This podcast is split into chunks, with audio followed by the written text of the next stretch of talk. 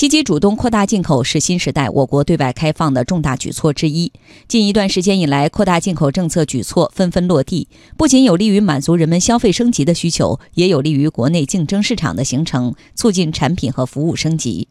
经济之声推出系列报道《扩进口促升级》，今天播出第二篇“蔬菜联合国背后的产业升级”。采制：央广记者夏青、丁华燕，潍坊台记者董雅静，寿光台记者宋元军。哎，我这个西红柿是去年那个二月一号种植的，种了三个大棚。我这三个大棚不一样大，有一个大棚呢是二点四亩吧。虽然经历了年初一阵又一阵的寒潮，但站在自家的大棚里，看着长势喜人的西红柿苗，寿光市稻田镇崔岭西村村民崔江源一脸的淡定，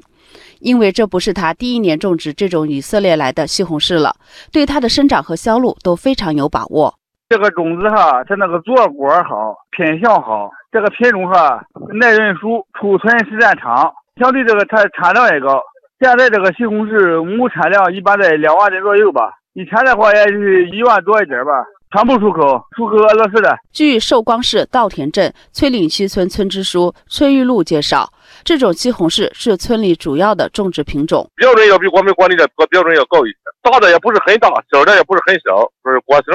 它就这个出口方面，它比较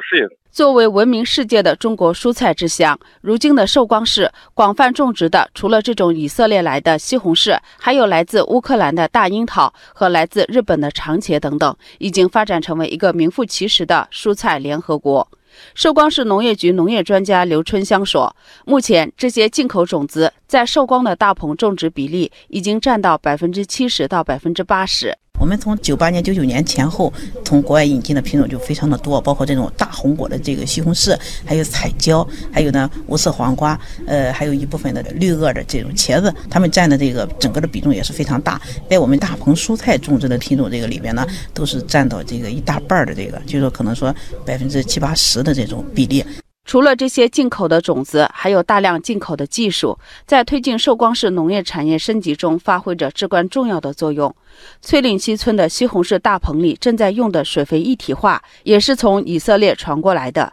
说起这些技术，崔玉露如数家珍。我们现在大棚是全部是水肥一体化，再一个就智能、智能防风、智能补光灯、智能喷雾，这是主要的。不过。刘春香说：“下一步就是改良这些技术，让它更适合本地的发展需要。下一个阶段呢，就是希望我引过好的技术来，经过改良，能够更适于我们当地的发展。举个例子来说，最早的那个滴灌进入我们国内市场的时候，当时因为没有这种完全的全水溶的水溶肥，当时就是复合肥，滴管啊可能被堵眼了。所以说呢，引来好的技术，我们就说硬件、软件都必须能够配合的好。”不仅是寿光市，在山东聊城，为了让大家都能跟上农业产业升级的步伐，政府还定时组织大家在一起培训技术。大田作物经济收入不太高了，都想在这个经济收入有所提高。怎么提高法呢？那他就种蔬菜瓜果这一块了。政府也